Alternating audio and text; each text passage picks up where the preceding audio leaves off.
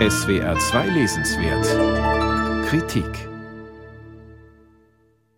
Da treffen zwei Welten aufeinander, könnte man glauben. Der ehemalige Kapitän eines Sklavenschiffes und ein verwildertes Grundstück. Doch Kapitän Celestino, der als alter Mann in sein Elternhaus zurückkehrt, verwandelt zum Erstaunen der Nachbarn den vernachlässigten Garten in ein paradiesisches Biotop. Jaimilia Pereira de Almeidas Roman Im Auge der Pflanzen spielt Ende des 19. Jahrhunderts im portugiesischen Küstenort Foz. Es war der Schriftsteller Raúl Brandau, der die junge Autorin Jaimilia Pereira de Almeida zu ihrer Geschichte angeregt hat. Der 1930 verstorbene Brandau stammte aus Voss und dieser Kapitän Celestino, der gegenüber Menschen so grausam war, sich aber für Pflanzen aufopferte, ist eine Romanfigur in Brandaus Buch Die Fischer. Pereira de Almeida stellt die entsprechende Textstelle ihrem Roman voran und schmückt dann aus, was Brandau nur anriss. Portugiesische Schiffe verschleppten drei Jahrhunderte lang bis zur Abschaffung der Sklaverei in der ehemaligen portugiesischen Kolonie Brasilien 1888 viele tausend Afrikanerinnen und Afrikaner dorthin. Viele von ihnen starben bereits auf den Sklavenschiffen, denn dort herrschte ein grausames Regiment. Und Celestino war Kapitän eines dieser Schiffe. Pereira de Almeidas Roman ist ein literarisches Kleinod, das es schafft, auf nur gut 120 Seiten die so verschiedenen Seiten eines Menschen auszuleuchten und gleichzeitig dessen schleichenden Verfall zu schildern. Je mehr der Garten erblüht, desto näher rückt Celestinos Ende. Auch stilistisch lässt sich die Autorin auf Brandau ein. Ihre Schilderungen des Gedeihens der Vegetation sind detailliert und plastisch.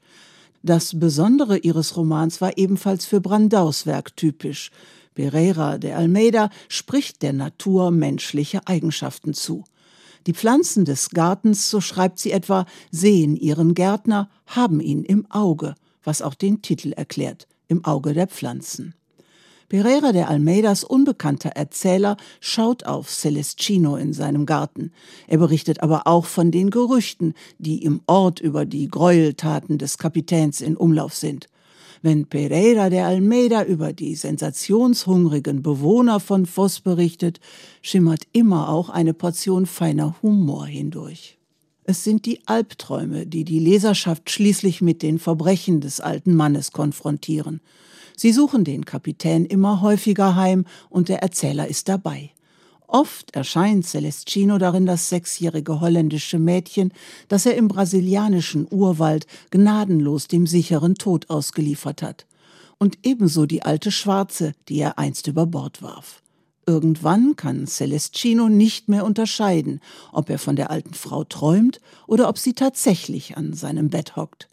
Mit dem Verfall seines Körpers geht die Verwirrung seines Geistes einher. Celestinos Verbrechen, die er wie im Fieber noch einmal durchlebt, versinnbildlichen die portugiesische Kolonialgeschichte. Und da ist Jaimilia Pereira de Almeidas Roman hochaktuell. Vor allem Portugiesen mit afrikanischen Wurzeln fordern seit einigen Jahren, Portugal als Vorreiter des transatlantischen Sklavenhandels müsse endlich dieses blutige Kapitel seiner Geschichte aufarbeiten. Die Autorin wurde übrigens in der ehemaligen portugiesischen Kolonie Angola geboren. Wenn man so will, schließt sie sich mit ihrem Roman dieser Forderung an. Man kann im Auge der Pflanzen als einen Roman über portugiesische Geschichte lesen, aber auch als eine wunderbar poetische Auseinandersetzung mit der Vergänglichkeit. Jaimilia Pereira de Almeidas Roman begreift sie als Rückkehr in eine gleichgültige, alles verschlingende Natur von unvergleichlicher Schönheit. Jaimilia Pereira de Almeida im Auge der Pflanzen aus dem Portugiesischen von Barbara Mesquita Unionsverlag, 128 Seiten, 20 Euro.